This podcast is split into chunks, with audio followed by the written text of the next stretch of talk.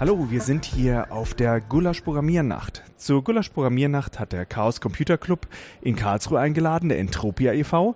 Und bei mir sitzt Alexandra. Hallo. Hallo Alexandra, wo bist du jetzt hergekommen? Ich bin gestern aus Lyon angekommen. Ich mache da mein Erasmus-Jahr. Das äh, französische Semester ist gerade vorbei und ich hänge da noch zwei Monate Praktikum in Paris dran äh, zum Thema Quanteninformatik. Und ich bin schon etwas länger beim Chaos Computer Club, seit 2012, um genau zu sein. Und war bisher eigentlich immer nur auf Kongress und den diversen Camps, also dem holländischen Hackercamp und äh, dem Camp vom CCC.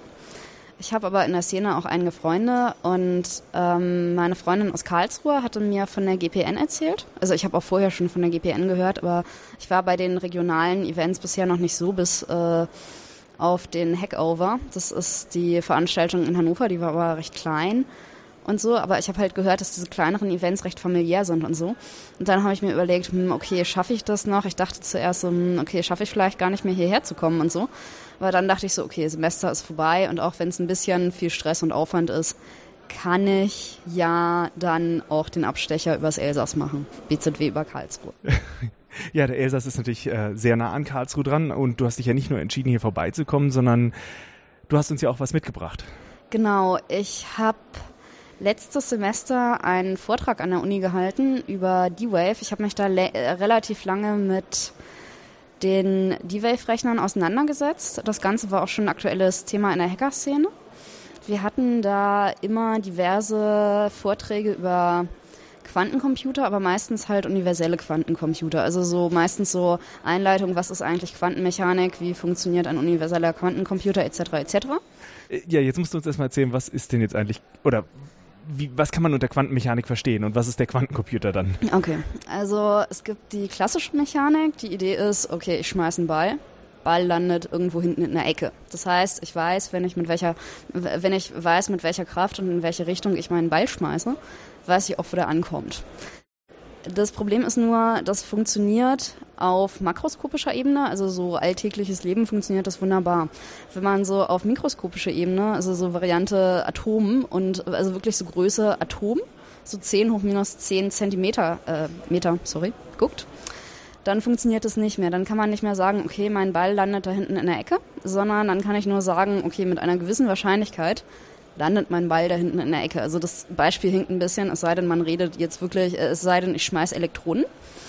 Die Sache ist, für alles, was kleiner ist als eine gewisse Länge, kann man nur noch mit einer gewissen Wahrscheinlichkeit sagen, wo sich das Ding eigentlich aufhebt. Ich möchte nicht von einem Teilchen reden, ich möchte auch nicht von einer Welle reden. Das Problem ist, dass auf dieser Ebene äh, die Objekte Teilchen und Welleneigenschaften haben, je nach Versuch und dass man dann auf einmal total seltsame Sachen bekommt, die man sich mit normaler Physik gar nicht mehr vorstellen kann. Also man kann gar nicht mehr feststellen, wo ein Teilchen sich überhaupt genau befindet, sondern man hat nur noch ja, Auftrittswahrscheinlichkeiten. Genau.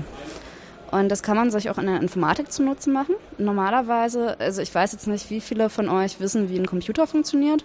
Ganz platt gesagt, ein Computer hat zwei Zustände, 0 und 1, also Bits, und kann auf diesen Bits rechnen. Also kann diese Bits mit Hilfe einer Funktion irgendwo hin transformieren. Und diese Funktionen werden mit logischen Gattern abgebildet. Das heißt, ich habe äh, irgendwelche Gatter, die auf diesen Bits irgendwie arbeiten. Die gehen von dem Raum 0,1 hoch n, also von n Bits in n Bits. Manches davon sind Bijektionen, manches davon sind Injektionen oder sind äh, oder sie sind surjektiv. Auf jeden Fall, ich habe irgendwie Funktionen, die, mit die, die ich auf diesen Bits irgendwie arbeiten lasse. Also wenn ich ein Byte habe, habe ich einfach 8 mal 0 und 1 und das ist dann einfach der Vektor mit genau. 8 Stellen. Das wäre dann 0,1 die Menge hoch 8. Genau. Die Sache ist jetzt, dadurch, dass ich bei der Quantenmechanik nicht mehr weiß, okay, wo genau befindet sich mein Objekt jetzt eigentlich, kann man in der Quantenmechanik solange man sie, solange man das Objekt nicht beobachtet, also nicht mit dem System interagiert, kann man sagen, okay, ich rechne nicht nur auf einem Bit, ich rechne auf einem Qubit. Das heißt, mein System befindet sich in einer Linearkombination aus zwei Zuständen. BZW, wenn ich n von diesen Teilen habe, dann habe ich äh, n mal diese Linearkombination und um da halt alles abzudecken, muss ich n mal zwei, äh, also muss ich n mal die 2 mit sich selbst mal nehmen, um all diese Zustände abzudecken. Das heißt, ich rechne auf 2 hoch n Zuständen. Okay, also der Quantencomputer besteht aus diesen Qubits. Ähm, und diese Qubits ermöglichen uns, dass wir äh, gleich mehrere Zustände auf einmal betrachten können, weil wir, es gar nicht so genau messbar ist. Wir wissen nicht, welcher Zustand sich eingestellt hat. Genau. Und wieso ist es dann so interessant, mit einem Quantencomputer zu rechnen, anstatt mit einem klassischen Computer, der ja ziemlich genau weiß, welchen Zustand er hat? Ganz einfach. Der Quantencomputer kann all diese Zustände kann halt auf all diesen Zuständen gleichzeitig rechnen. Das Problem beim Quantencomputer ist wirklich, dass man wissen will, welches Qubit man dann, am, dass man, also der Ausleseprozess ist ein Problem, mhm. dass man wissen möchte, okay, ich habe hier irgendwie eine Eingabe, ich rechne darauf mit meinen Matrizen, okay, was genau kriege ich jetzt eigentlich raus? Soweit ich die Beweise kenne für die Algorithmen, ist es so, dass man bei den Algorithmen, die man auf einem Quantencomputer laufen lässt, Algorithmen benutzt, die eindeutig sind bezüglich der Basiswahl. Mhm. Das heißt, egal ob ich jetzt äh, irgendwie 0 oder 1 rauskriege, kriege ich immer das Ergebnis, was ich haben möchte. Oder mhm. kriege ich auf jeden Fall das Ergebnis aus der Rechnung. Ja, hast du da Beispiele, die man mit dem Quantencomputer besonders gut rechnen kann?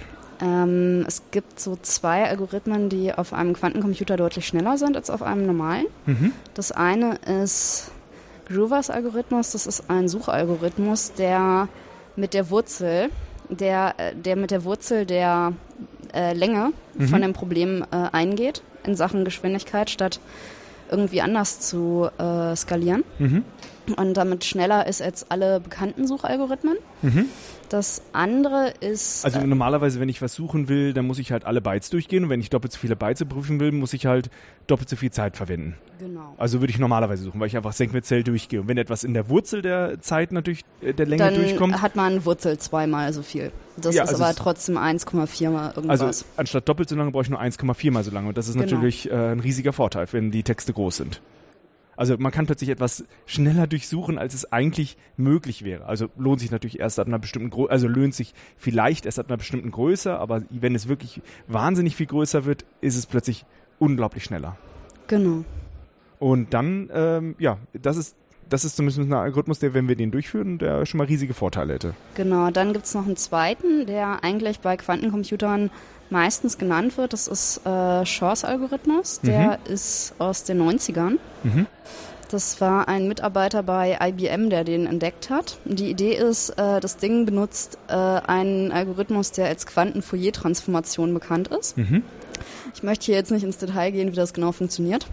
Die Idee ist, dass man bei dieser Quanten-Fourier-Transformation wirklich auf all diesen Basiszuständen rechnen kann. Und dadurch, dass man auf 2 hoch n Zuständen rechnet statt auf n, kann man damit Primzahlen deutlich schneller faktorisieren, das heißt in polynominaler Zeit statt in exponentieller Zeit. Jetzt ist es aber so, dass viele Verschlüsselungsalgorithmen auf diesem exponentiellen Anstieg beruhen. Das heißt, ein Verschlüsselungsalgorithmus wie RSA ist so lange sicher, wie der Aufwand, den ein Angreifer braucht, um den Schlüssel zu, äh, zu brute forcen, also mit brute force zu erraten, wirklich exponentiellen Aufwand betreiben muss. Das zweite Ding ist, dass eine Menge Algorithmen mit diskreten Logarithmen äh, funktionieren, also eine Menge Verschlüsselungsalgorithmen. Und mit Shors Algorithmus kriegt man auch die diskreten Logarithmen. Ja, die, diese Thema der Public Key Verfahren, die kam ja auch in der Podcast-Folge zur digitalen Währung vor. Also wer sich da nochmal reinhören will, wie RSA funktioniert, da kommt das drin vor. Und äh, ja, ganz nah, wenn man den Shor-Algorithmus umsetzen kann, bedeutet das, dass man ein Problem hat mit diesen Kryptoverfahren, weil plötzlich man aus, Öffn also aus einfach nur den ähm, öffentlichen Schlüssel plötzlich äh, eine neue Möglichkeit hat, den geheimen Schlüssel zu berechnen und dann wäre das Public Key Verfahren eigentlich hinüber. Mehr oder weniger ja. Und danke für das Stichwort. Ich werde mein Geld nicht in Kryptowährungen anlegen. Danke. ähm, genau, also die beiden Verfahren sind ja schon ziemlich spannend, äh, wenn ich halt viel, viel schneller suchen kann und wenn ich halt, ähm, ja, äh, große Zahlen faktorisieren kann, würden wir diese Verfahren umsetzen können, äh, würde es bedeuten, dass bisherige Verfahren ersetzt werden oder womöglich obsolet werden. Jetzt ist es so, äh, Quantencomputer sind ja noch nicht im riesengroßen Einsatz. Ja, warum ist denn der Shaw-Algorithmus zum Beispiel noch nicht im, ja, jeder, jeder, äh, in jeder Anwendung schon aktiv? Ähm, das Problem ist die Experimentalphysik, die bisher noch keine richtig schnellen universellen Quantenrechner auf die Reihe. Entschuldigung, ich will nicht arrogant sein, aber die Experimentalphysik hat ein Problem. Der Quantenzustand ist so lange in dieser Superposition, wie die Physiker sagen, oder Linearkombination, wie die Mathematiker sagen, solange er nicht mit anderen Quantensystemen interagiert. Das Problem ist, dass wir alle aus Atomen bestehen, das heißt, wir sind alle quantig. Wenn wir die Teilchenzahl n gegen unendlich gehen lassen, also sehr, sehr, sehr, sehr, sehr, sehr viele Quanten miteinander agieren lassen, dann kriegen wir jetzt Grenzwert klassische Mechanik. Soll heißen, wir müssen unseren Quantencomputer komplett abschirmen von allem anderen. Und das ist sehr, sehr schwer. Also das Problem, muss zum ja, Beispiel sehr kalt sein. Genau. Die Sache ist, je mehr Qubits man hat Mhm. und je wärmer es ist, desto größer ist die Wahrscheinlichkeit, dass einem die Qubits ähm, auf einen der Basiszustände projiziert werden und damit die Superposition Schrott ist. Das heißt, das ist Grund, warum es noch keine ja, Quantencomputer mit sehr vielen Qubits gibt, also keine allgemeinen Quantencomputer. Genau. Und äh, ich meine, was konnte man bisher faktorisieren? Ähm, 15 BZW 21. Also, Also, man 3 mal hat's- 5 und 3 mal 7. Genau. Ist doch schon mal was. Ja, immerhin. Zumindest weiß man, dass es schon mal funktioniert hat. Aber gut, also das ist erstmal ein Problem bei diesen typischen Algorithmen, ähm, dass die einfach noch nicht auf großen Mengen funktionieren. Ähm, ja, gibt es noch andere Verfahren, die sich für einen Quantencomputer gut eignen? Es gibt, äh, es gibt zwei Varianten. Das eine ist äh, der sogenannte One-Way Quantencomputer oder Measurement-Based Quantencomputer, auf den möchte ich hier jetzt mal nicht eingehen. Das andere ist der sogenannte adiabatische Quantencomputer, äh, über den ich auch den Vortrag gehalten habe. Ähm, man hört gerne mal in diversen Zeitungsartikeln das Unternehmen, was uns die Zukunft bringt, bla bla bla, also D-Wave. Das ist ein kanadisches Start-up, was irgendwie, glaube ich, 2007 oder so gegründet wurde. Und die haben, die haben gesagt, okay, wir haben es geschafft, Quantencomputer mit 128 BZW 512 Qubits zu bauen. Was ein totaler Weltrekord wäre. Mhm. Wenn dieses Ding ein universeller Quantencomputer wäre, dann hätten wir 2 hoch 128 BZW 2 hoch 512 Basiszustände, mit denen wir rechnen können. Das sind mehr Zustände, als wir Atome im Universum haben. Das heißt, wenn wir auch darauf den Show-Algorithmus anwenden könnten, dann Hätten wir einen Computer, der unfassbar schnell und mächtig wäre. Kann man noch Anteile der Firma kaufen? Ja, aber ich bin nicht hier, um für die Wave Werbung zu machen, sorry. Ja, aber äh, Ja. genau, den Show-Algorithmus äh, haben die jetzt noch nicht darauf laufen lassen. Genau, können sie bisher auch nicht. Das Problem ist, dass dieses adiabatische Quantencomputing ganz anders ist als das Universelle. Für das Universelle gibt es mehrere Modelle, die äquivalent sind. Das bekannteste ist das Circuit Model, was sagt, okay, wir haben Matrizen, die auf diesen Basiszuständen agieren. Und ähm, mit diesen Matrizen kann man das logische Gatter implementieren. Das heißt, wir können alles, was auf einem normalen Computer läuft, auch auf einem Quantencomputer simulieren. Ein adiabatischer Quantencomputer kann bisher nur Optimierungsprobleme lösen. Nochmal ganz kurz zurück. Wirklich, ein, ein Quantencomputer kann jedes Programm laufen, was ein normaler Computer auch abbilden kann? Wirklich jedes? Ein Quantencomputer kann jeden klassischen Computer simulieren. Mhm. Und das mache ich dann so, indem ich die Gatter nehme und die Gatter entsprechend durch, ja, äh, Matrizenersätze, ja. durch Matrizen ersetze und diese Matrizen bilde ich dann in dem Quantencomputer ab. Genau, das heißt, man hat irgendwelche physikalischen Implementationen, meinetwegen Laserpulse Mhm. oder Magnetfelder oder was auch immer, je nachdem, wie das Qubit physikalisch realisiert ist. Man kann Zustände in Atomen nehmen, man kann die Stromrichtung in Supraleiter nehmen. Ich glaube, man kann das auch irgendwie mit Photonen machen, da gibt es mehrere Ansätze. Und die Idee ist, dass man halt diese unitären Matrizen, diese Operatoren in irgendeiner Form durch physikalische Interaktion mit dem System auf diese Zustände draufpackt und diese Zustände in äh, einen anderen Zustand mappt. Mhm. Also, äh, ja, unitäre Matrizen, das sind äh, komplexwertige wertige Matrizen, die kann man wie Drehungen verstehen. Und ähm, die agieren halt mathematisch auf diesem, Vek auf diesem Vektorraum, ähm, indem man einen Qubit darstellt. Das sind quasi zwei orthogonale Vektoren, zwei orthogonale Allensvektoren. Genau, das ist auch so ein wichtiges Ding. Man benutzt in der Quantenmechanik, also allgemein, jetzt nicht nur bei Quanteninfo, sehr oft Orthonormalbasen. Man kann auch andere Basen wählen, aber in den meisten Fällen benutzt man Orthonormalbasen, das heißt normiert und orthogonal. Senkrecht aufeinander stehend. Genau, und dann, dann bildet man jetzt zum Beispiel, wenn man jetzt einen Gatter hat, sagt man dafür, überlege ich, überleg ich mir erstmal, wie viele Qubits brauche ich dafür, um das abzubilden, je nachdem, wie viele Eingänge und Ausgänge ich habe. Und äh, dann gucke ich mir die Funktion an und dann überlege ich mir die äh, Matrix, also die lineare Abbildung, die zusätzlich auch unitär ist, ähm, die mir diese Logik dann auf meinen Vektorraum abbildet.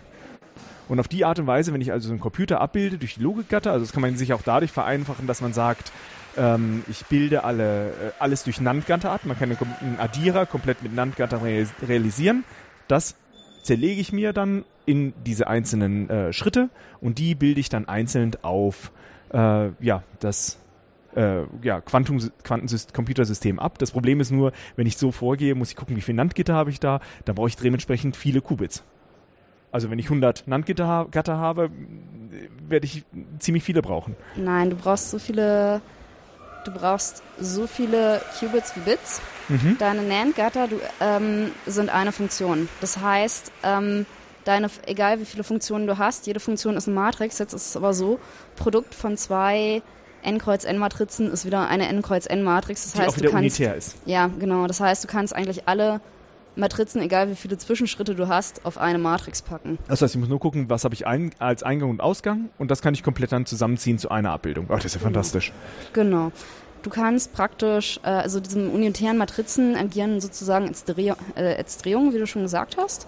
Und man kann sozusagen für jede Funktion die entsprechende Drehung finden. Und auf die Art und Weise kann ich jetzt ein, äh, ja, ein herkömmliches Programm, einen herkömmlichen Computer, klassischen Computer in einen Quantencomputer abbilden. Und das wäre jetzt sozusagen für den allgemeinen Quantencomputer die Abbildung. Und das äh, wäre ein Verfahren, also bei diesem Verfahren kann ich den Shor-Algorithmus umsetzen. Jetzt sieht es aber bei dem adiabatischen Computer anders aus. Genau. Dieser adiabatische Computer ist bewiesen universell für einen Fall. No Noise, kein Lärm. Das heißt überhaupt keine Interaktion mit anderen Systemen. Das kriegt man für den adiabatischen Quantencomputer aber noch nicht hin. Das also das, das würde Problem. bedeuten 0 Grad Kelvin und vollkommen abgekoppelt von jeglicher Genau. Strahlung, die ihn umgibt. Also keine Wärmestrahlung und keine gar genau. nichts. Genau, dazu muss man erstmal sagen, 0 Grad Kelvin kriegt man nicht auf die Reihe. Das ist thermodynamisch unmöglich. Ja, und die existierenden Computer, bei wie viel Kelvin laufen die? Ähm, die existierenden adiabatischen Teile? Mhm. Äh, 0,2. Das ist aber schon nah dran. Das ist verdammt nah dran. Also ich meine, wenn, also ich meine, klar, die in Experimenten, Physikexperimenten kann man noch kälter werden, aber wenn das jetzt ein Produkt ist, das man kaufen kann, ist ja 0,2 Kelvin schon mal ein Wort. Oh ja. oh ja. Gut, also die schaffen das nicht. äh, Das heißt, man kann ihn nicht universell verwenden, sondern muss Einschränkungen machen, wie man ihn Genau. programmiert. Das stimmt. Man kann, wie gesagt, nur Optimierungsprobleme lösen. Also Optimierungsproblem ist äh, den Zuhörern bekannt. Ja, natürlich. Okay, sehr schön. Also ich habe ich habe äh, ein, ein, ein, ein, ein Optimi also ich habe bestimmte äh, bestimmte Variablen und ich habe ein Optimierungsfunktional und ich möchte sozusagen die, wenn dies Optimierungsfunktional auf den Variablen operiert, die unbekannt sind, entweder ein Minimum oder Maximum erreichen. genau. Und äh, dieses Optimierungsfunktional, äh, das kann man sich dann frei wählen. Genau.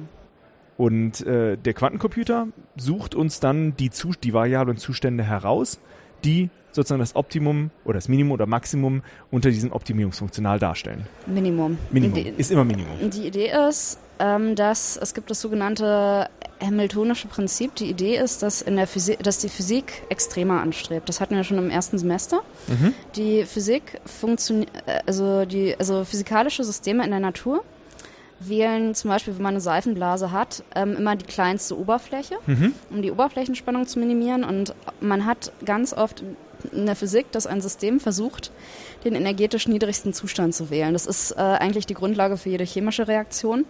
Immer wenn ich in der Chemie irgendwas habe, versucht mein System den energetisch günstigsten oder niedrigsten Zus- Zustand zu wählen. Und nur wenn ich in irgendeiner Form die Entropie erhöhen kann, dann kann ich auch mal mehr Energie aufnehmen und so weiter. Geht jetzt ein bisschen weit, Ja, auf jeden Fall. die Seifenblasen sind ja ein tolles Beispiel. Das sind ja solche Genau. sogenannte Minimalflächen. Äh, jetzt, wenn, wenn ich, ne, wenn ich sozusagen ein, ein, eingehüllten Körper habe, ähm, also das, was man so unter einer Seifenblase versteht, der formt sich typischerweise gleich zu, einem, äh, zu einer Kugel weil einfach dort die Oberfläche zum Volumen am geringsten ist und sozusagen sich zusammenziehen kann. Hat man aber hingegen irgendwelche geometrischen Objekte, äh, sag ich mal, zum Beispiel ein Quadrat oder irgendein äh, oder ein Quader oder ein Würfel und man steckt das in Seifenlauge rein, entstehen in diesem auch solche äh, ja solche Flächen, Seifenflächen, die halt dann wirklich auch mi wieder minimal sind. Da kann genau. je nach genau. Form auch was äh, nicht eindeutiges herauskommen. Äh, also das sieht man auch in Karlsruhe. Wir haben ein, ein Schülerlabor unten in der Fakultät drin. Da ist das Experiment auch ausgestellt. Da kann man das ja direkt anschauen und auch diese Minimalflächen kennenlernen. Die sind natürlich auch ganz wichtig im Ingenieursbereich aber ähm, sind auch ein Beispiel für ein ja hoch mehrdimensionales Optimierungsproblem. Wie finde ich diese Minimalfläche? Genau, wir, genau. Wir hatten das auch im ersten Semester in Experimentalphysik. Da hatte mein äh, Professor mir das erklärt. Ähm, später in analytischer Mechanik kann man da noch einen ganzen Formalismus mit herleiten, der dann irgendwann auch den Formalismus für die Quantenmechanik so ein bisschen inspiriert hat. Also es gibt sehr viele Parallelen zwischen klassischer Mechanik und Quantenmechanik. Kann ich auch gerne in die Details gehen, wenn es irgendwen interessiert? Ja, erstmal interessieren uns ja interessiert, interessiert uns ja der Quantencomputer und wenn ich jetzt die Optimierung herannehme, äh, habe ich ja immer ein riesengroßes Problem und äh, die Sache, wo ich eigentlich wahnsinnig viel Angst davor habe, das ist, dass ich ja in lokale Minima hereinrennen kann. Also wenn man sich jetzt vorstellt, ich habe eine Landschaft und ich mhm. möchte, dass eine Kugel in, in den tiefsten Punkt dieser Landschaft hineinrollt äh, und ich lasse sie einfach losrollen, dann, äh, wenn sie genug wellig ist, ist es ziemlich wahrscheinlich, dass die einfach in einem Punkt hängen bleibt, der nur ein lokales Minimum darstellt und äh, in, in nicht-linearer Optimierungstheorie habe ich ein Riesenproblem, wie komme ich da wieder weg? Und weiß ich überhaupt, dass ich beim absoluten Minimum angekommen bin? Da gibt es Algorithmen zu. Der bekannteste klassische Algorithmus nennt sich Simulated Annealing. Die Idee ist, ähm, okay, äh, um, das mal, jetzt, um jetzt mal ein anschauliches Beispiel zu wählen, okay, ich habe jetzt irgendwie ein Metall, das habe ich erhitzt, lasse es abkühlen, das hat eine etwas chaotische Struktur. Ich erhitze es nochmal, lasse es wieder abkühlen und dieses Metall wird auf einmal richtig stabil und hat eine relativ geordnete Struktur. Deswegen nennt man diesen Prozess Annealing. Die, äh, auf Französisch heißt das Recuit, also nochmal kochen. Mhm. Das ist eigentlich noch anschaulicher. Die Idee ist, dass man etwas nochmal erhitzt oder nochmal aufkocht. Das heißt, ich habe ähm, ich hab meine Energielandschaft also ähm, ich habe äh, eine Potentialfläche. Mhm. Äh, 1D, 2D, äh, 3D, scheißegal. Also äh, quasi, wenn, wenn, wie ich das Gelände gerade gemeint genau. habe, wäre eine 2D-Potentialfläche. Genau. Ähm, und wenn man das jetzt einfach nur als so eine Linie zieht, wie so ein Linienzug genau, hoch runter, ist, ist wie eine Funktion, ich will das Minimum der Funktion finden genau. und eben nicht irgendwo hängen bleiben, wo ich nur nicht am allertiefsten Punkt genau. bin. Genau. Die Idee ist, dass man praktisch sein isoliertes System an eine externe Energiequelle koppelt, also wie diese Energie aussieht, ob magnetisch, äh, elektrisch, äh, thermisch, ist egal.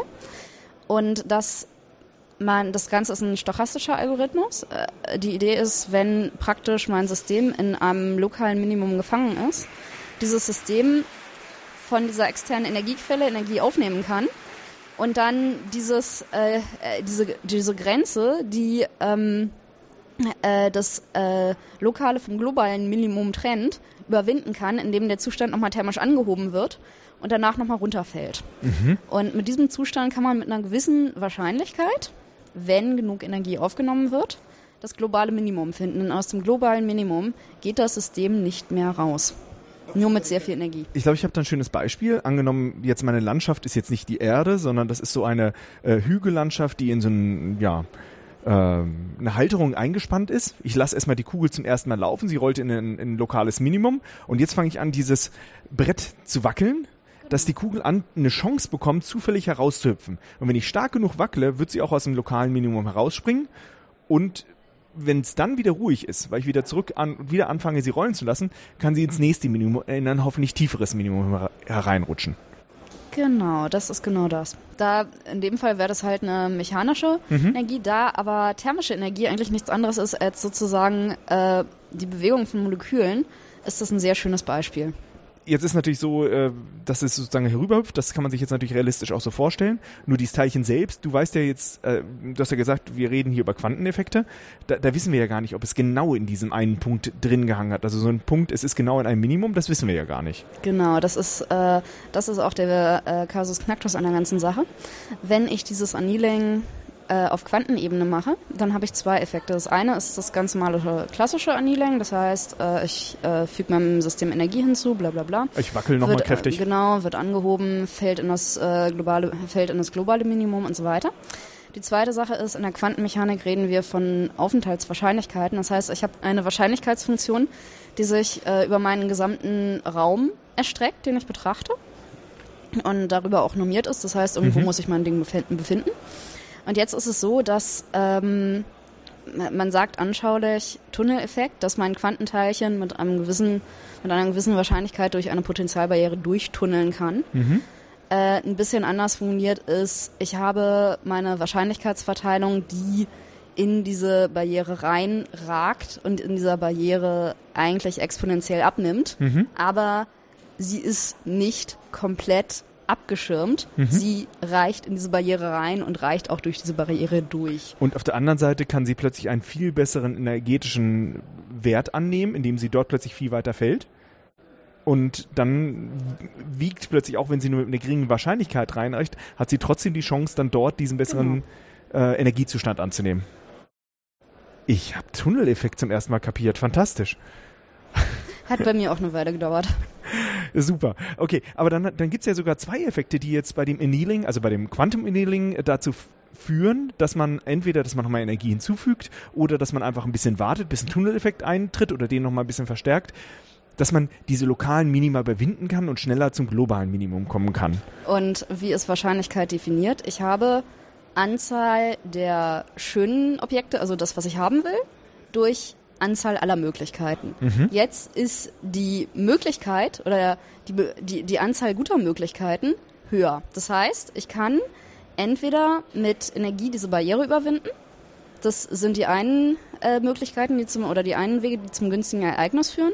Oder ich tunnel durch die Barriere durch. Das mhm. heißt, ich habe mehr gute Ereignisse für mein Quantenannealing äh, um in diese oder mehr äh, Pfade, die in mein äh, äh, globales Energie, Energieminimum führen, als beim Simulated Annealing.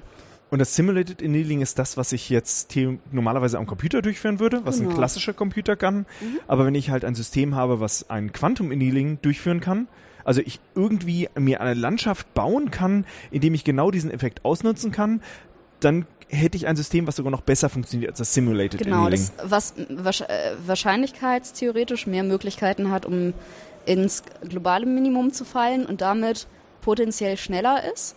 Dadurch, dass man immer relativ viele Teilchen betrachtet, ähm, kann man sagen, okay, in dem Fall ist unsere Wahrscheinlichkeit der guten Ereignisse ähm, proportional zur Geschwindigkeit. Das heißt, wenn ich wenn ich eine hohe Wahrscheinlichkeit habe, in das globale Minimum zu fallen, dann werde ich auch schneller dahin kommen. Mhm. Äh, man könnte, also Simulated Annealing ist tatsächlich so, eine, so ein Verfahren, das man in der Optimierungstheorie einsetzt, was auch, denke ich mal, man würde es nicht benutzen, wenn es nicht auch eine gute Konvergenzrate hätte oder eine gute Erfolgsrate. Ähm, das Quantum Annealing könnte man zwar auf einem klassischen Computer auch wiederum simulieren, aber es wäre dann, äh, selbst wenn man es auf einem klassischen Computer simuliert, natürlich nie so effizient wie ein echtes Quantensystem, was das durchführt, weil eine Simulation an der Simulation äh, ja wirklich nicht viel bringt. Okay, und dieses Quantum Annealing, wenn man das halt hat, dann erhofft man sich dadurch nochmal noch mal einen besseren Algorithmus. Also auch das ist tatsächlich etwas, was den, was den Quantencomputer, den Quantum Annealing Quantencomputer äh, ähm, auszeichnend ausmacht. So in etwa. Also die Idee ist halt, dass man nicht irgendeine Simulation von irgendwas hat, sondern wirklich physikalische Gesetze und Gesetzmäßigkeiten ausnutzt, um ein mathematisches Problem zu lösen. Das heißt, wir wissen, die Physik wird sich wahrscheinlich so und so verhalten. Also es ist eine stochastische Theorie, man redet immer nur über Wahrscheinlichkeiten, aber wir wissen, unser System möchte zum globalen Minimum. Es möchte seine Energie minimieren es hat eine gewisse Wahrscheinlichkeit, um durchzutunneln. Mhm. Das heißt, es wird sich so und so verhalten. Das, ist, das heißt, das Einzige, was wir noch machen müssen, ist eine Funktion zu finden, die uns unser Optimierungsproblem auf unser physikalisches System mappt. Äh, gut, ich meine, es gibt sehr, sehr viele Algorithmen, die sich als Optimierungs, äh, also sehr viele Fragestellungen, die sich als Optimierungsproblem darstellen lassen. So gesehen, auch wenn es jetzt nicht äh, Chance-Algorithmus ist, der halt äh, auf einem bestimmten, also nicht als Optimierungsproblem geschrieben werden kann. Viele tatsächlich physikalische Probleme können als Optimierungsproblem äh, geschrieben werden und dementsprechend äh, ja, dann auf so einem Computer umgesetzt werden. Mhm. Da gibt es übrigens auch ein ganz eigenes Forschungsfeld zu, äh, jetzt mal so kleine Notiz am Rande. Äh, nennt sich Quantensimulation, wenn ich mich nicht ganz täusche. Die Idee ist, dass man Quantensysteme benutzt, um Quantensysteme zu simulieren. Das heißt, wenn ich irgendein chemisches System habe, ich möchte wissen, wie es sich verhält, mhm. dann sage ich, okay, ich führe die, ich, ich mache da jetzt keine großen theoretischen Rechnungen zu auf einem klassischen Computer, die teilweise mit der Rechenzeit nicht hinterherkommen, weil unser Problem mit den Para Parametern auch wieder exponentiell wächst. Also ich glaube, die beste Simulation geht über ein paar Femtosekunden für irgendeine Proteinreaktion. Also nicht so super, sondern dass man sagt, okay, wir haben irgendein Quantensystem und wir mappen unser chemisches Problem auf dieses Quantensystem und gucken, wie es sich entwickelt. Das heißt, ich benutze Quantencomputer, um Quantenphänomene darzustellen, weil ein normaler Computer schlicht damit völlig überlastet wäre. Der muss halt quasi das, was gleichzeitig abläuft, hintereinander tausendmal rechnen und das kann er auch nur annähern. Genau. Okay, das heißt, wir haben jetzt eine ganze Klasse von Algorithmen, die wir umsetzen können. Also der sehr bekannte Shor-Algorithmus äh, äh ist jetzt nicht auf den adiabatischen Quantencomputern umsetzbar. Dafür haben die aber viel mehr Qubits. Wie viel waren das nochmal? Gibt es jetzt schon? Ähm, das Beste ist der D-Wave 2X mit 512 ist das letzte, was ich gelesen habe. Also ich glaube, da gibt es irgendwie eine Meldung, dass die schon ein bisschen, dass die wieder ein bisschen weiter sind. Gut, ich meine, Podcasts Aber werden auch noch in 100 Jahren gehört. Wer weiß, wie viel es dann gibt. Und die äh, laufen mit 0,2 Grad Kelvin. Und den kann man jetzt auch kaufen schon, diese 512 Bits. Oder hat den schon jemand gekauft? Da gibt es verschiedene Kunden für. Das Problem ist nur, das Ding ist teuer. Also wir reden hier über eine Firma, die nicht wie IBM Millionen von Prozessoren absetzt. Wir reden hier über eine Firma, die vielleicht zehn Computer verkauft hat oder so. Das Problem ist, jeder von diesen Rechnern kostet 10 Millionen pro Stück. Die NASA hat einen, äh, Lockheed Martin hat einen, Google hat einen, ich glaube, die NSA hat sich da auch mal ähm, so ein bisschen eingekauft. Mhm. Sagt man sich? sagt man sich. Das heißt, es sind äh, vor allem wirklich große Unternehmen. Ich glaube, der äh, Gründer von Amazon hat auch einen oder hat äh, zumindest Anteile an einem. Also das sind meistens recht große Firmen mit entsprechendem Kapital. Mhm.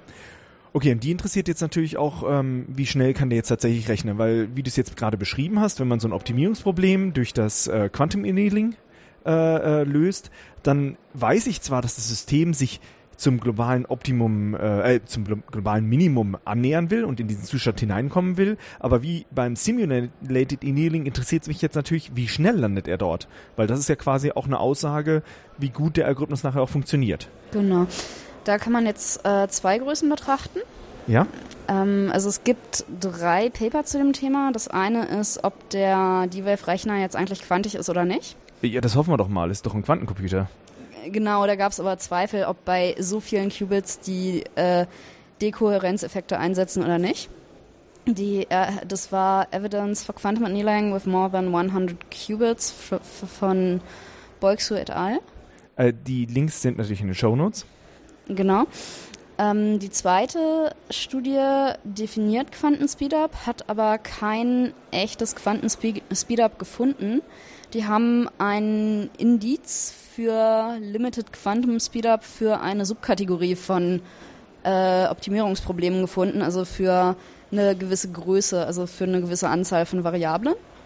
Die mhm. Studie heißt Defining and Detecting, Detecting Quantum Speedup, Quantum Speedup, sorry, von äh, Renault oder Renault et al. Und das zweite, äh, das dritte ist das Paper von 2015, Dezember 2015. Das ist das Google Paper. Die haben ein Quantenspeedup von 10 hoch 8 gefunden, also so ungefähr 100 Millionen mal schneller als, äh, als die Simulationen oder die herkömmlichen klassischen Rechner. Das heißt, what is the computational value of finite range tunneling? Und in dem Titel sieht man eigentlich schon, worum es geht. Das ist von Den Denchev und Boixo. Das heißt, äh, Boixo war auch ähm, einer von den Wissenschaftlern, die Evidence for Quantum Annealing äh, mitgeschrieben haben. Ja gut, aber lass uns mal von vorne jetzt einfach mal durchgehen. Also die ersten haben gesagt, äh, so dieser D-Wave, das ist überhaupt kein Quantencomputer. Die erste Studie hat gesagt, okay, wir können, wir versuchen zu beweisen, wir versuchen zu gucken, ob D-Wave quantisch ist oder nicht. Mhm. Und die haben gesagt, okay, wir haben starke Indizien dafür, dass sich D-Wave verhält wie Simulated Quantum Annealing. Das ist zwar kein universeller Quantencomputer, ist es war von vornherein klar, mhm. aber dass es äh, mit hoher Wahrscheinlichkeit ein adiabatischer Quantencomputer ist. Mhm. Die haben äh, Optimierungsprobleme durchgeführt, haben das von Simuli das haben das äh, von äh, verschiedenen Simulationen klassisch und quantisch rechnen lassen und von dem D-Wave-Rechner. Mhm. Und da hat der D-Wave-Rechner ein ähnliches Muster gezeigt, wenn es um die Lösung von diesen Problemen ging, wie die klassische Simulation von einem Quantensystem. Das heißt, man kann mit hoher Wahrscheinlichkeit sagen, dass sich der D-Wave-Rechner verhält wie ein Quantensystem. Mhm. Ähm, die Wissenschaftler haben dann noch dazu geführt, okay, wir können nicht ganz ausschließen, dass es vielleicht ein klassisches System gibt, was diese Studie auch erklärt. Und da gab es dann auch Leute, die dann ein klassisches System versucht haben aufzustellen. Das wurde dann aber auch wieder widerlegt von diesen Autoren. Das heißt, die haben gesagt, okay, ähm, wir setzen jeden Spin durch einen physikalischen, durch so eine Art Kompassnadel, die sich irgendwie in einem Magnetfeld dreht, stellen Bewegungsgleichungen um, integrieren die und so weiter. Die haben auch diese bimodelle, bimodale Wahrscheinlichkeitsverteilung zeigen können, haben aber dann äh, das Problem gehabt, dass die nicht die Korrelationen getestet haben, welche Probleme einfach und welche schwierig waren für D-Wave. Mhm. Und da haben die Wissenschaftler von dieser ersten Studie, also von Evidence for Quantum Annealing, das nochmal nachgerechnet mit zwei Modellen, einmal O2 und einmal O3, also einmal zwei und einmal dreidimensional.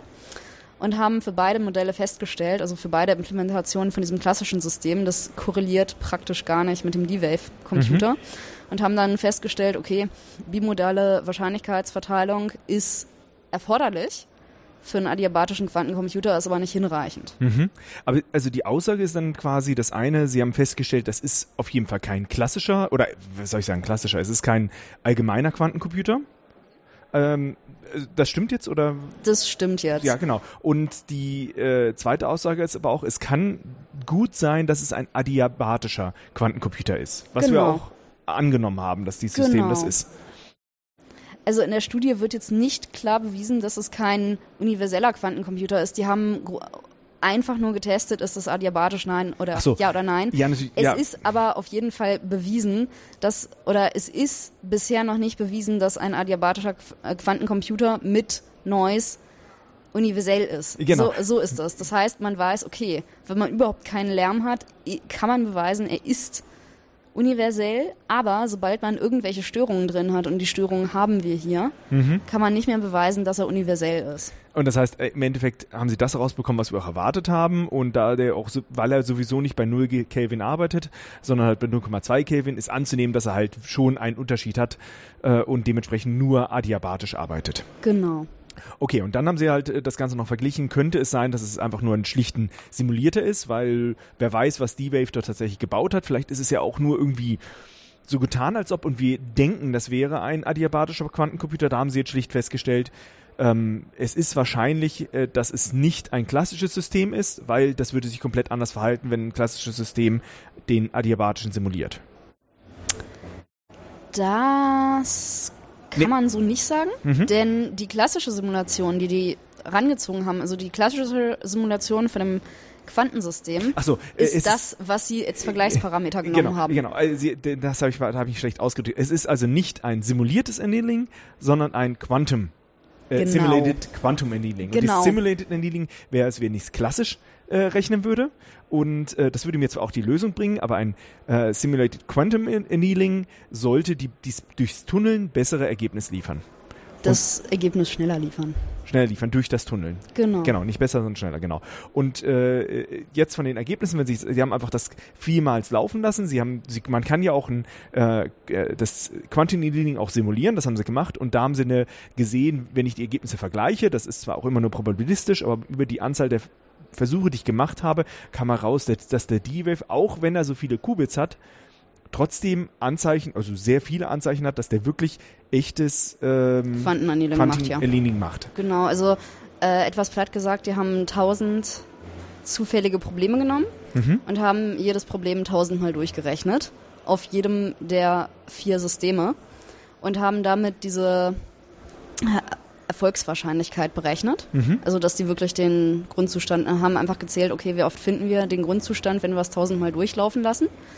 um damit äh, dieses probabilistische Ding äh, rauszurechnen, also Mhm. Gesetz der großen Zahlen. Wenn wir es unendlich oft durchführen, dann kriegen wir unsere Wahrscheinlichkeit Mhm.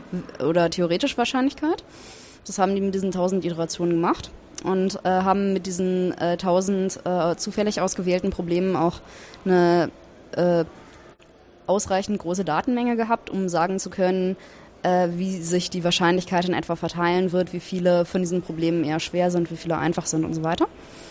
Und haben dann einfach diese Erfolgswahrscheinlichkeit für die vier Systeme, also D-Wave, äh, Simulated Quantum Annealing, Simulated Annealing und klassische Spin-Dynamik einfach Mhm. mal gegeneinander hochgerechnet und haben dann geguckt, okay, wie verhält sich der D-Wave-Rechner zu sich selbst, wenn man da unterschiedliche Parameter nimmt?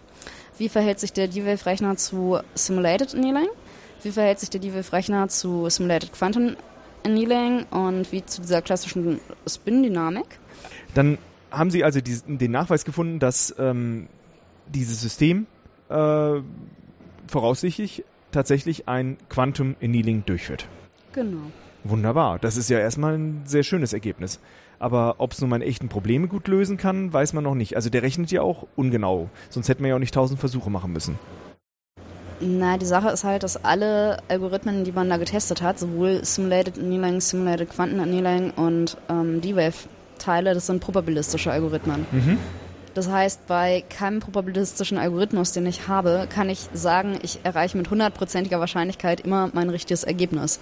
Man kann probabilistische Algorithmen hinreichend oft iterieren, dass man mit 99% Wahrscheinlichkeit irgendwie ein Ergebnis kriegt. Aber bei allem, was man mit Quantenmechanik macht, Mhm. redet man über Wahrscheinlichkeiten. Ja, das kennen wir auch aus dem RSA-Verfahren. Äh, wenn ich zum Beispiel jetzt einen öffentlichen und einen privaten Schlüssel berechnen will, muss ich jetzt, oder überhaupt erstmal überhaupt so ein Schlüsselpaar machen will, muss ich erstmal zwei riesige Primzahlen finden und äh, Primzahlen berechnen ist das gleiche Problem wie Faktorisieren. Und was man da typischerweise macht, das ist, dass man erstmal eine Zufallszahl findet und dann einen probabilistischen Algorithmus laufen lässt, der mir mit recht hoher Wahrscheinlichkeit sagen kann, ob es eine Primzahl ist oder nicht oder ob es ausscheidet. Und diesen Algorithmus, der ist sehr schnell, den kann ich einfach mehrmals laufen lassen. Und wenn ich das oft genug laufen lasse, bin ich mir ziemlich sicher, das ist eine Primzahl. Und wenn ich so einen guten Kandidaten habe, kann ich, wenn ich will, auch noch einen deterministischen Algorithmus laufen lassen, den würde ich aber auf den ganzen Kandidaten vorher nicht laufen lassen. Das wäre so ein schönes Beispiel. Also probabilistische Algorithmen können uns gute Antworten liefern und auch schon helfen, viele Kandidaten auszuscheiden, wo es sowieso keinen Sinn machen würde. Genau. Okay, diese Art von Algorithmen sind da also dann schon mal der Standard. Gut, das ist also, was das erste Paper uns gesagt hat. Ähm, das scheint das zu sein, was es angibt. Und äh, obwohl es so viele Qubits tatsächlich hat, das war erstmal auch äh, eine große Frage in der Forscher-Community. Also ich meine, wenn andere sonst mit ja, 5 Qubits arbeiten und die plötzlich mit über 100, dann äh, kann ich auch diese Frage verstehen. Auf jeden Fall. Ich weiß selbst nicht genau, wie die Wave es schafft, mit so viel, äh, wirklich so viele Qubits miteinander, ich will jetzt nicht sagen zu verschränken, aber zumindest in irgendeiner Form miteinander interagieren zu lassen, ohne dass äh, da Dekohärenzeffekte auftreten. Und wieso andere Forscher das anscheinend nicht so ganz auf die Reihe kriegen. Es gibt, soweit ich weiß, in der Community ein Streit darüber, wie man Quantencomputer insgesamt designen möchte. Und es gibt Kritiker, die sagen, okay, D-Wave hat mit dem Modell, wie sie ihren Rechner gebaut haben, sich auf einen Pfad gegeben, der keine Zukunft hat. Ja, was weiß man darüber, wie, sie denn wie er gebaut wurde? Also, was ist bekannt? Also die, also sozusagen das Design von dem Ding ist bekannt, dass man sagt, okay, wie sind, wie sind unsere Qubits jetzt genau angeordnet? Man hat ähm, so Basiszellen, die immer acht Qubits enthalten. Mhm. Die da, und von diesen Basiszellen hat man halt mehrere und die sind auch miteinander wieder gekoppelt Und woraus besteht dann ein Qubit? aus einem Supraleiter, Mhm. der ringförmig ist. Ich glaube, der besteht aus Niobium. Mhm. Und äh, durch diesen Supraleiter fließt ein Strom. Mhm. Also der, quasi ungebremst, genau, sobald er gestartet ist. Genau. Und dieser Strom ist quantisch. Das heißt, man hat äh, als Basiszustände Strom fliegt, fließt rechts rum und Strom fließt links rum Mhm. und kann sozusagen und kann sozusagen sagen, dass sich der Strom, solange man ihn nicht anguckt, in einer Superposition aus beidem besteht. Mhm. Und ja, ich weiß, das ist ein bisschen schwer vorstellbar. naja, und auf diesem Strom kann man interagieren mit was wohl? Mit Magnetfeldern. Das Mhm. heißt, ähm, Man macht eine Spule drumherum. genau, man macht eine Spule drumherum. Oder mehrere. Und, Ja. Genau, und äh, die ganzen Kopplungsterme und so weiter das sind alles Magnetfelder. Mhm. Und äh, die Energiequelle, die sozusagen genommen wird, um dieses Quantenhandling durchzuführen, ist auch ein Magnetfeld. Das Mhm. heißt, man hat dann nochmal ein externes Magnetfeld an die Teile gekoppelt und man hat diese Spin-Spin-Interaktion und hat dann noch äh, eine Art Gewichtungsfaktor, wie stark diese ein einzelnen Spins eigentlich ins Gewicht fallen. Das heißt, man müsste theoretisch irgendwie die verschiedenen Enden von den Spulen über irgendeine Elektronik oder ja, über Widerstände mit einer, also diese Widerstände hört sich jetzt fest an, das ist sehr vereinfacht dargestellt, aber im Grunde genommen äh, müssen die irgendwie miteinander gekoppelt sein und sobald natürlich die Spulen miteinander gekoppelt sind, sind auch die Quantenzustände miteinander gekoppelt und die Stärke der Kopplung, also jetzt sage ich mal vereinfacht Widerstände, das ist das, was man gerne einstellen möchte, wenn man die Qubits miteinander koppeln will. Genau. Also man kann zwei Parameter einstellen. Das ist äh, das eine ist halt wirklich diese Gewichtung von einem einzelnen Qubit Mhm. und das andere ist die Interaktion, der Interaktionsterm. Okay.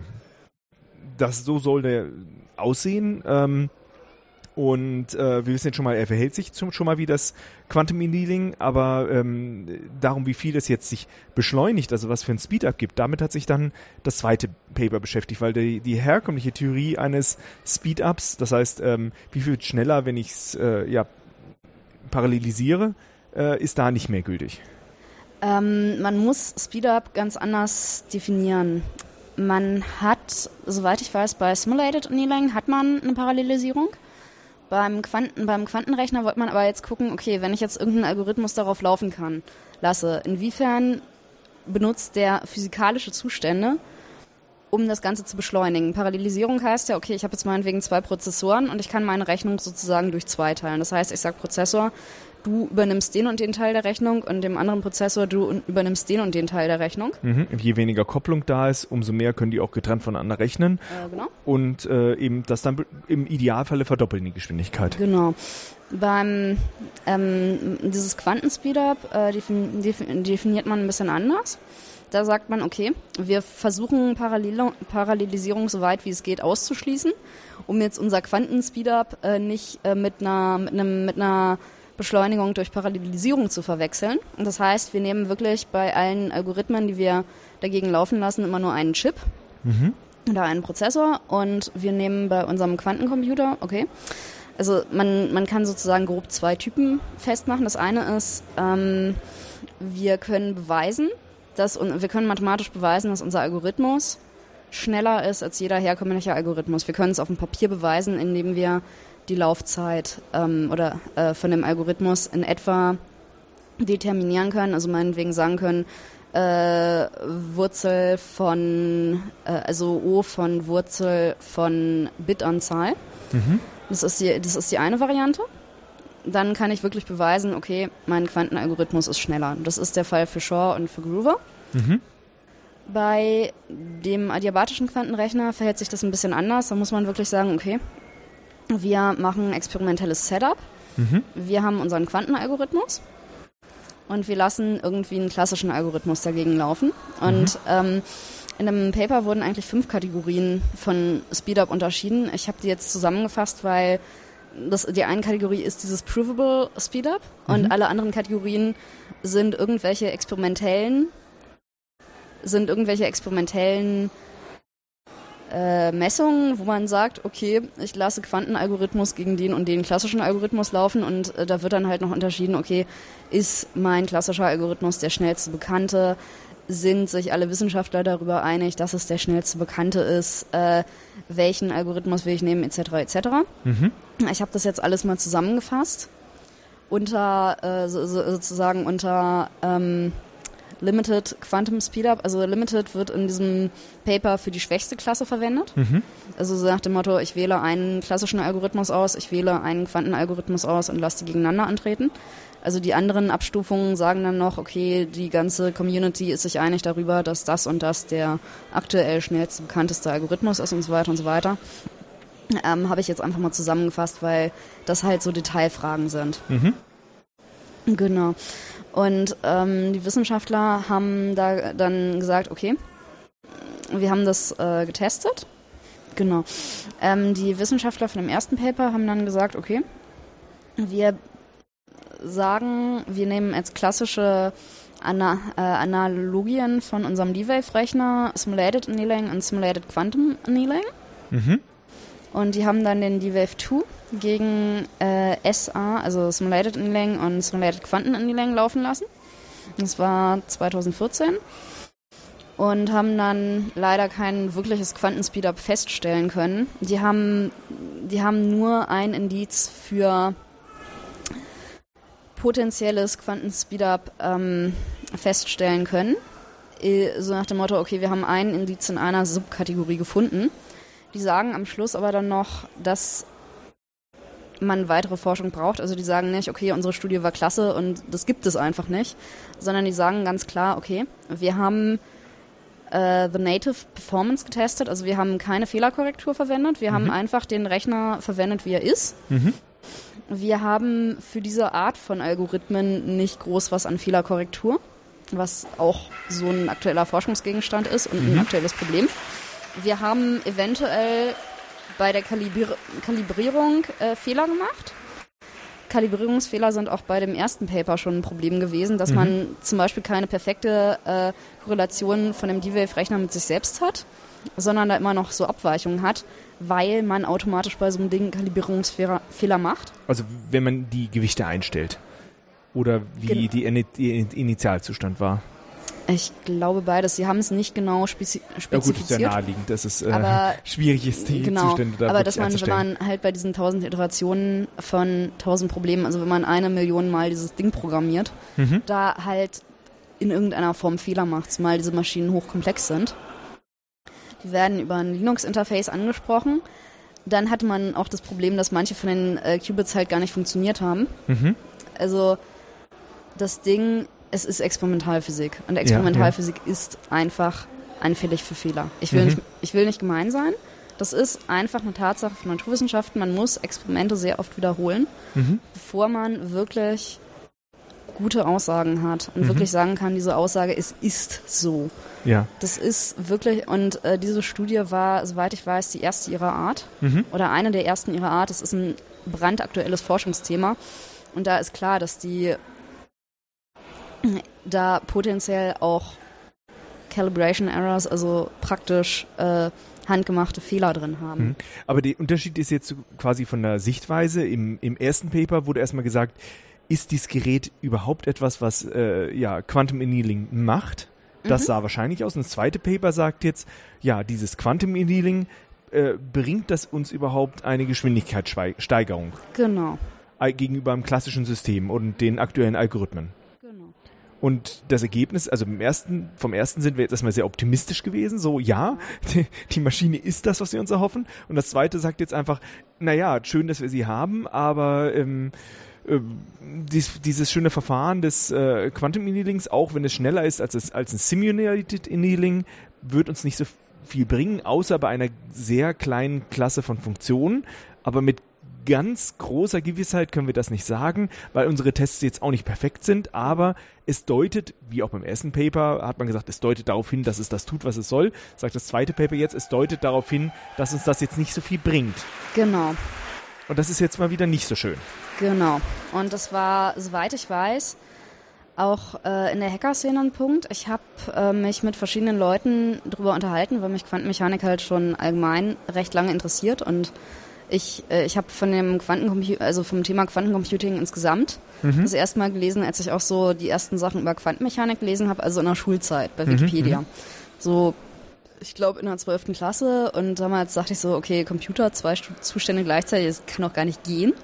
Ich fand es aber spannend. Und als dann in der Hacker-Szene irgendwann das Thema, okay, Quantencomputer, Bericht, Verschlüsselung und so weiter aufkam, habe ich da mit ein paar Leuten diskutiert. Ähm, ich glaube, das Letz-, äh, der letzte Punkt dazu war, dass ich äh, 2014 mit äh, Bernd Fix diskutiert hatte. Es war ähm, bei irgendeiner Podiumsdiskussion vom CCC. Wir hatten, wir war, hatten da beide zugeschaut. Das war am Alexanderplatz 2014. Und wir hatten uns hinterher noch unterhalten und ich habe ihn da auch so gefragt, weil er damals in der AFRA dieses, äh, diesen Postquantenkrypto-Vortrag gemacht hat. Mhm. So, ja, und du bist doch Physiker, du müsstest doch eigentlich wissen, wie das funktioniert. Und er so, ja, Mann, das ist 25 Jahre her, dass ich das gemacht habe. Ich habe seitdem nie wieder äh, theoretische Physik angeguckt. Also jetzt nicht ganz so, aber ein bisschen übertrieben. Und dann hatte ich halt so gefragt, so, und Quantencomputing und sind, aber das ist doch eigentlich total cool und revolutionär, also, äh, wie weit sind denn die da? Und er meinte so, mm, ja, okay, also D-Wave hatte man gemunkelt, hatte da anscheinend was geschafft und mh, mm, ja, hat aber jetzt nicht so ganz funktioniert. Und so, dann gibt's noch diese Quanten-Key-Distribution, aber da kommen die auch nicht so wirklich weiter. Und dann haben die diese äh, die Kohärenzeffekte und da kann man dann auch nicht so wirklich über weite Strecken kommunizieren und nach 20 Kilometer ist Sense und weiß der Geier was noch. Sagt dem Motto, mh, mm, futuristisches Thema, klingt schön, aber bringt's nicht. Und dann dachte ich so erstmal, ah, verdammt. Und dachte so, okay, welche Felder gibt's denn jetzt eigentlich noch so und so weiter und so weiter. Hab dann irgendwann äh, im Dezember 2015, als ich in Frankreich war, saß ich vom Computer und habe äh, irgendwie Fefes Blog gelesen und habe mich dann irgendwie noch so durchgegoogelt und durchgegoogelt und Ach, gelesen. Ich dachte, man darf Fefe nicht lesen. Ich lese es ganz gerne so nach dem Motto, okay, was schreibt Fefe jetzt mal wieder? Ich muss lachen. Ich finde einfach diesen Blog sehr witzig geschrieben. Ja gut, man muss auch sagen, bei jedem äh, Chaos Com äh, Com äh, Communication Kongress äh, ist natürlich auch immer die äh, Show von FIFA und Frank Rieger äh, genau. das Event. Also ich war noch nie da, aber wo es heißt, wo man sehr früh versuchen muss, äh, Sitze zu bekommen, ich weil war, es einfach sehr amüsant ist. Ich war mehrmals da und ich gucke mir ähm, hier die Fnord News Show und alles genau, auch gerne mal auf dem Handy an. So nach dem Motto, okay, ich sitze gerade in der U-Bahn und ich äh, habe Langeweile, ich muss lachen. Äh, Fefe ist herrlich. Also der, der Typ hätte Comedian werden sollen, ist super. Genau. Aber dann hat sich Fefe auch über Quantencomputer ausgelassen. Ich weiß nicht mehr, ob ich das auf Fefes Blog gelesen habe oder da über irgendwelche Verlinkungen weitergekommen mhm. bin. Auf jeden Fall bin ich irgendwann bei The Telegraph gelandet, mhm. also bei einem bei einer englischen Zeitung. Und die hatten dieses Google Paper verlinkt, BZW, eine Meldung von Google, Quantenspeedup Faktor 10 hoch 8. Ich dachte so, so, so, was? Und äh, da war dann halt, äh, ich kann auch mal gucken, ob ich die Meldung irgendwann nochmal finde von Google. Also die hatten, die, also Google hat halt äh, einen eigenen Research-Blog. Und da war halt diese Studie so in Kurzzusammenfassung, so nach dem Motto 10 hoch 8 mal schneller als normale Algorithmen. Und dann dachte ich so, so, so also was? 10 hoch 8 ist 10.000 mal 10.000. Also, wenn etwas 10.000 mal schneller ist, nochmal 10.000 mal schneller. Genau. Also 100 Millionen mal schneller ungefähr. Ja, ich kann mir die 10.000 schon kaum, schneller kaum vorstellen. Genau. Ich habe das halt so gelesen und also so erstmal nur diese, diese, diese Meldung, diese kurze Meldung von ein paar Sätzen und dachte so, das ist ja unglaublich. Hab dann auf Avex das Paper gefunden habe angefangen zu lesen und dachte so, oh mein Gott, das verstehe ich nie. Und ähm, ich hatte dann halt noch ähm, von der Uni ein Modul be belegt, über äh, das wirklich auf Quanteninfo zugeschnitten ist, das mir auch von einem Professor empfohlen wurde, den ich durch Zufall wiederum äh, getroffen hatte, als ich meine Hausaufgaben gerechnet habe und mit dem ich mich unterhalten habe und so weiter. Also egal. Und ich habe dann halt die, äh, ich habe den äh, ich habe dann die beiden Leute, die die Vorlesung machen, gefragt, ob ich, äh, weil man da halt am Schluss einen Vortrag halten muss, ob ich das über die äh, die D-Wave-Kiste machen kann. Und der Typ meinte dann so, ja, also wir haben sogar was über D-Wave. So, so schreib doch mal den und den Mitarbeiter da an. Ich habe dem dann also einfach eine Mail geschickt, so nach dem Motto, okay, ich würde gern hier über den D-Wave-Rechner das äh, Referat am Schluss machen. Und ich dachte dann so, okay, ist ein spannendes Thema, dann lerne ich halt selbst dadurch was und ich habe jetzt noch drei Monate Zeit, da kann ich mich dann ein bisschen reinarbeiten, auch wenn es kompliziert ist. Und der hat mir dann am Schluss noch so, hat mir dann am Schluss zurückgeschickt, äh, okay, das Paper kenne ich noch nicht, aber das hört sich spannend an. Und hat mir geschickt, was er da von dem Vortrag hatte an sich. Also ich bin nicht die erste Studentin, die anscheinend diesen Vortrag macht. Anscheinend haben das auch schon andere Leute in der Vergangenheit gemacht oder vielleicht hat sich da auch keiner für gefunden, ich weiß es nicht. Also der, das D-Wave-Thema ging dann bei uns rum wie saure Gurken. Das mhm. wollte irgendwie keiner machen. Und äh, der arme Prof stand, stand dann da so und so, ja, also es ist voll das spannende Thema, möchte das nicht noch einer machen? Und äh, ja, okay, also war ein bisschen schwierig mit der Gruppenfindung. Auf jeden Fall hatte mir dann ähm, der Typ, das ist ein Doktorand an der ENS, mhm. hatte mir dann halt so ein kleines ZIP-Archiv geschickt mit den ganzen Artikeln. Und das Thema war La Machine du Wave et del Quantique. Also ist der D-Wave-Rechner quantisch. Und ich habe mich ein bisschen gewundert. Ich habe dann halt die ganzen Paper gelesen und habe mich gewundert über die Fragestellung, weil halt in allen, äh, oder zumindest in den meisten Papern, es die ganze Zeit um dieses Quantenspeedup ging. Mhm. Aber es irgendwie in kaum einem dieser Paper um die Quantigkeit von der Kiste ging. Und dann irgendwann habe ich erst gerafft, in welcher Studie die über diese Quantigkeit reden und habe dann gesagt, okay, dann machen wir das Referat für diesen Vortrag über ähm, die Quantigkeit vom Computer. Und äh, dann hatte ich noch ein anderes Thema, nämlich äh, so ein 2 ECTS äh, kleines Mini-Referat. Fünf Seiten lang sollte ich schreiben über irgendeinen wissenschaftlichen Artikel und da so ein bisschen die Hintergründe zu beleuchten und den in aktueller Forschung so ein bisschen einordnen. Und da habe ich gesagt, äh, da hatte mir der Typ noch vorgeschlagen, mach das doch auch über den D-Wave-Rechner. Und meinte so, ja, okay, mit der Themenwahl seid ihr relativ flexibel. Und dann habe ich gesagt, okay, dann schreibe ich das eine D-Wave-Paper relativ äh, alleine über Quanten, äh, über ist die Kiste quantisch oder nicht. Und die anderen beiden haben dann halt noch so äh, ihre Sachen da hinzugefügt. Also mein Kumpel ist Mathematiker, der hat dann noch in, hat dann das mit dem Simulated Annealing noch ein bisschen besser erklärt und dann noch über Markov-Ketten äh, Markov und so geredet. Und das andere Paper war halt über Quantenspeedup und da habe ich gesagt, okay, dann mache ich den anderen Artikel, um das Thema ein bisschen abzugrenzen, über Quantenspeedup.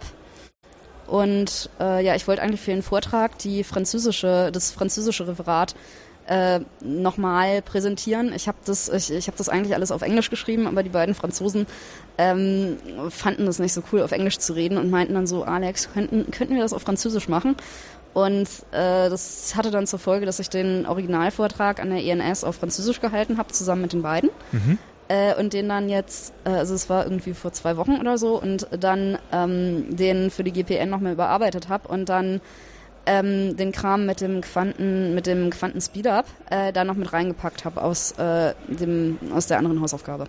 Genau, und die, die zweite Paper, das waren jetzt die beiden Paper, äh, der eine sagt, ist es überhaupt quantig? Das andere Paper sagt, naja, es hat, es definiert diesen Quantenspeedup, aber der ist nicht so toll. Und jetzt ist dieses dritte Paper, äh, das plötzlich sagt, naja, der Quantenspeedup, den wir jetzt wirklich haben, ist 10 hoch 8. Genau. Also und die haben. Das ist erstaunlich. Das ist erstaunlich. Die haben dann äh, den D-Wave 2X äh, sich gekrallt, haben da auch wieder den gegen äh, Simulated Annealing rennen lassen. Ein, ein Moment, äh, D-Wave 2 und D-Wave 2X, sind das die gleichen? Mm, ich glaube, D-Wave 2X ist noch ein bisschen besser. Okay, die entwickeln, also D-Wave entwickelt diese Geräte immer noch weiter. Genau. Okay, und die vorher, die haben auf D-Wave 1 oder 2 gearbeitet? Genau. Die erste Studie hat D-Wave 1 getestet, die erste, mhm. die zweite D-Wave 2 und die hier haben jetzt D-Wave 2X. Ähm, ich kann ja mal ganz kurz hier zitieren. For instances with uh, 945 variables, this results in a time to 99% success probability that is 10 to the power of 8 times faster than SA running on a single processor core. Also also Simulated Annealing auf einem Prozessor ist 10 hoch 8 mal langsamer äh, als äh, die, die Umsetzung auf dem D-Wave 2X und diese Aussage gilt mit 99%iger Wahrscheinlichkeit.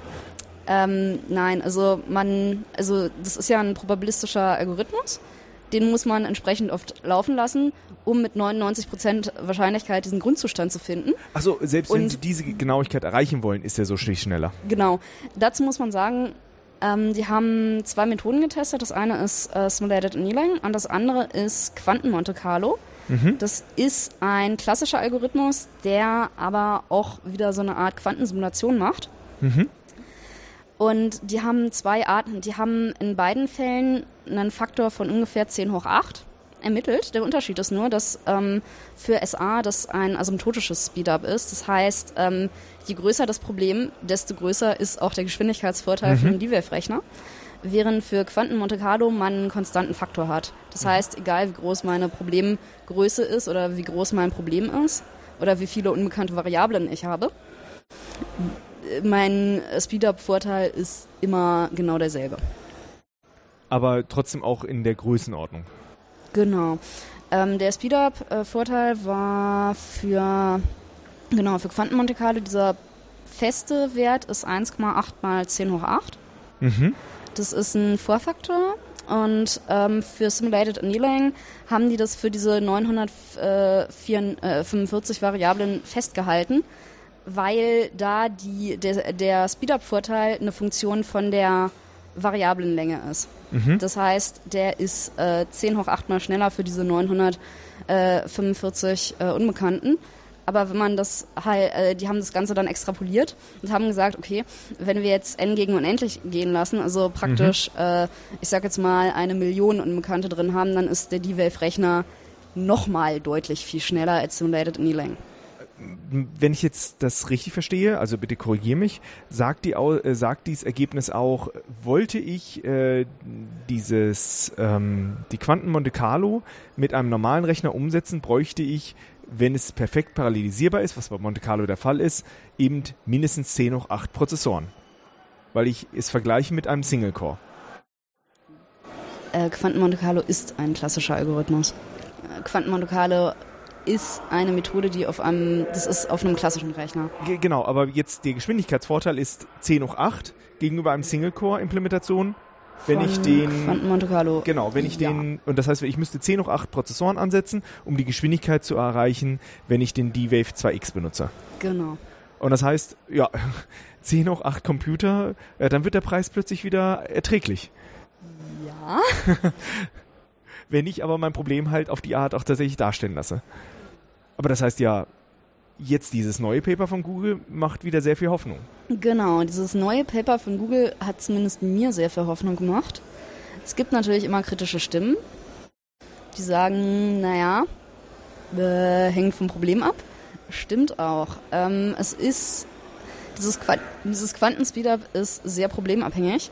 Das gilt sowohl für universelles Quantenspeedup, wo es nur für bestimmte Probleme gilt, dass die deutlich schneller sind als jeder, also beweisbar schneller sind als klassische Algorithmen, als auch für ähm, das adiabatische Quantencomputing. Ich meine, wenn man sich überlegt, okay, Simulated Annealing, asymptotisches Speedup, Quanten Monte Carlo, ähm, nur konstanter Faktor.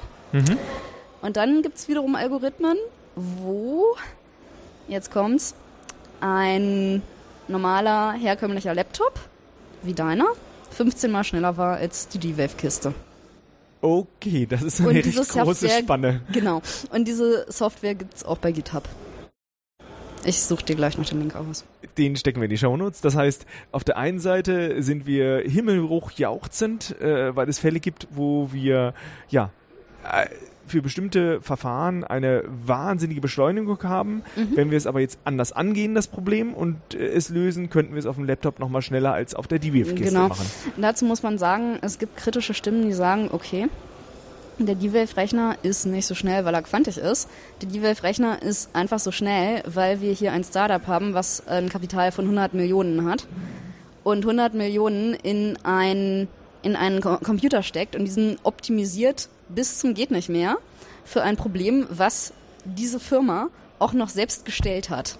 Okay. Das ist das ist so ein bisschen das, was die Kritiker sagen. Da gibt es einen schönen Blog von einem führenden Forscher, Scott Aronson, der da verschiedene Kommentare zugeschrieben hat, übrigens auch zu dieser Studie hier. Also nach dem Motto, ich bin inzwischen sogar gewillt anzunehmen, dass die Kiste so einigermaßen quantig ist. Aber dieses Speedup ist garantiert Parallelisierung oder Optimisierung. In dem Fall Optimisierung. Ähm, ja, ist die Community auch noch ein bisschen zwiespältig. Ich persönlich bin keine Wissenschaft. Also ich bin keine promovierte Physikerin, die in diesem Forschungsfeld ist, sondern eine Studentin, die sich damit beschäftigt. Das heißt, ich kann ich, ich habe versucht, ähm, jetzt so ein bisschen die Positionen dazu darzustellen. Ich kann aber schlecht sagen, okay, so ist es oder so ist es nicht. Ich kann nur sagen, die und die Position. Wer kann das gibt's. jetzt?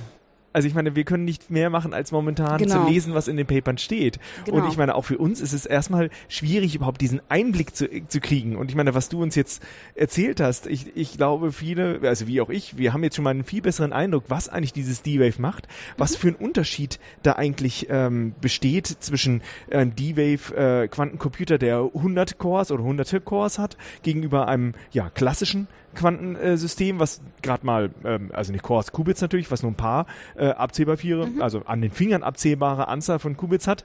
Äh, das ist ja schon mal ein riesiger Unterschied, aber wenn man jetzt versteht, dass man den auch komplett anders benutzen müsste, äh, dann sieht man erstmal, dass es äh, erstmal nicht sofort vergleichbar ist, aber trotzdem vielleicht ja auch wirklich die Möglichkeit besteht, dass man mit dem Konzept von D-Wave weiterkommt. Ähm, es ist auf jeden Fall wichtig, dass man sich das ansieht und äh, es weiter versteht. Und ich meine, da ist es natürlich total klasse, dass du die Gelegenheit hattest, dir das anzuschauen und uns natürlich auch zu erzählen. Äh, fand ich auch. Ich fand das auch total spannend.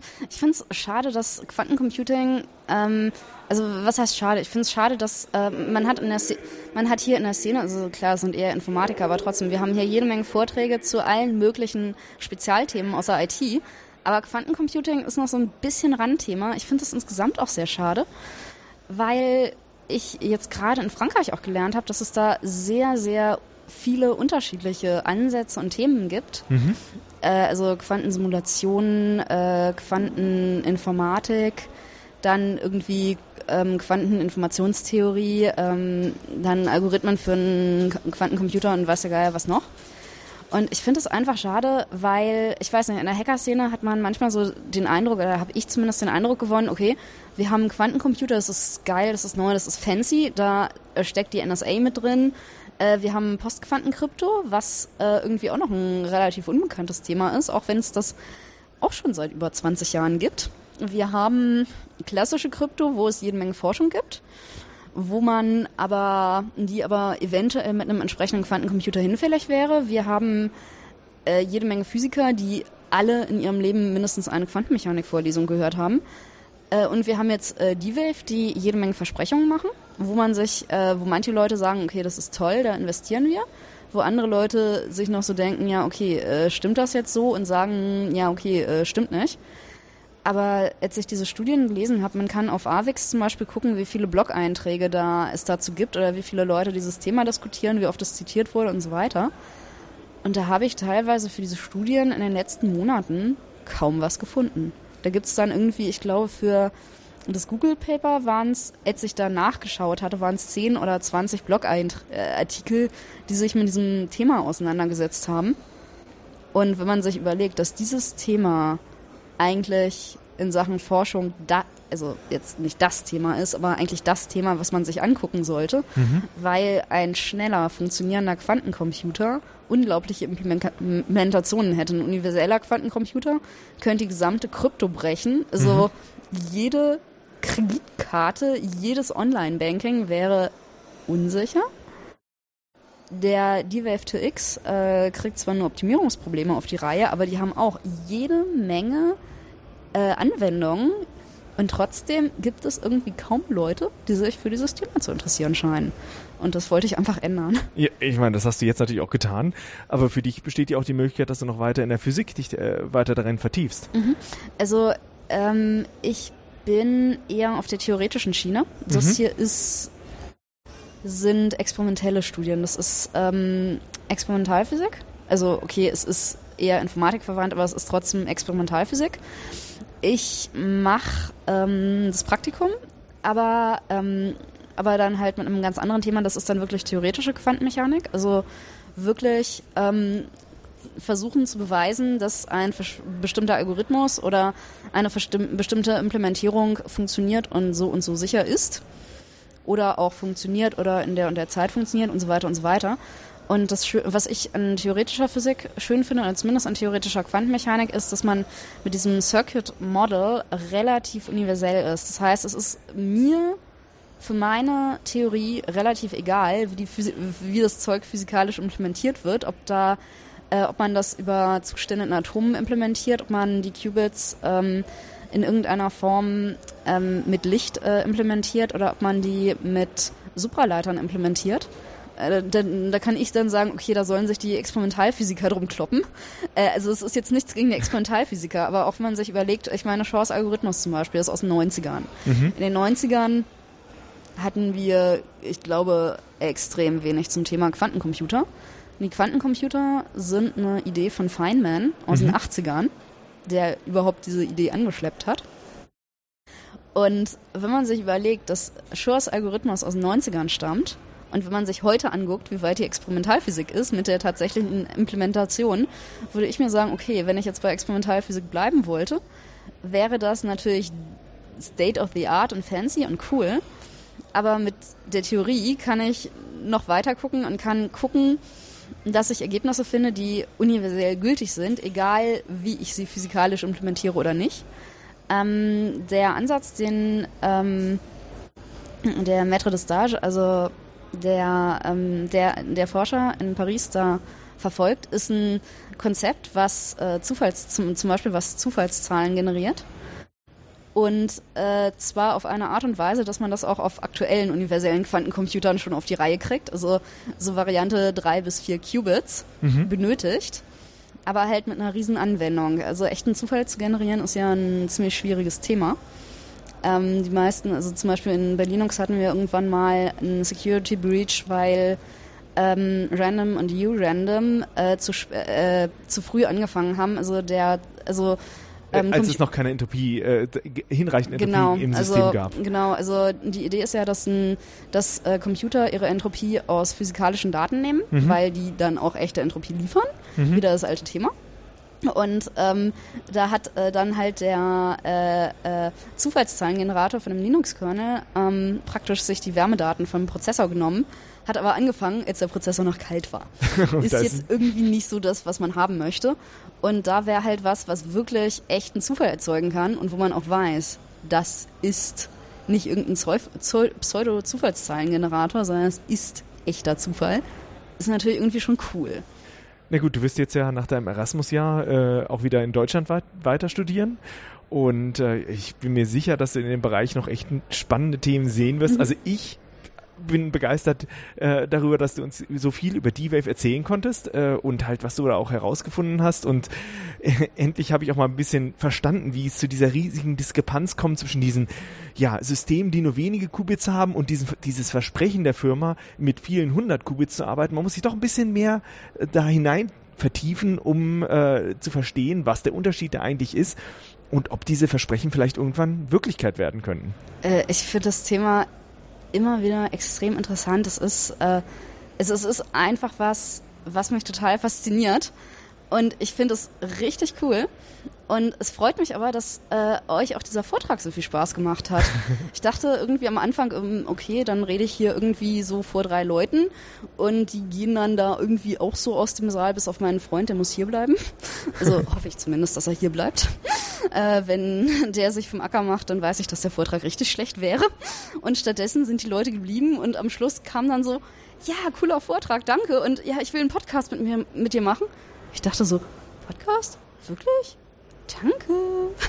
Nee, Man muss, muss also, sagen, der, der Raum war brechend voll und äh, bis ich überhaupt dazu kam, dich anzusprechen darauf, hat schon einige Stunden gedauert, weil ihr erstmal danach angefangen habt, wirklich stundenlang zu diskutieren über ja, äh, verschiedene Probleme, die halt mit dem Quantencomputer zusammenhängen.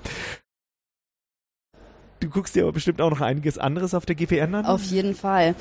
Ähm, ich habe jetzt noch keine Vorträge so ins Auge gefasst. Die meisten Vorträge schaue ich mir meistens hinterher an, weil ich dann mehr Ruhe habe mhm. und ähm, das dann auch mehr genießen kann. Äh, für mich ist äh, CCC eigentlich eher Socializing, dass man jede Menge tolle Freunde aus allen Enden der Republik endlich mal wieder sieht. Ich habe ähm, eine Freundin aus Karlsruhe, die hier ist.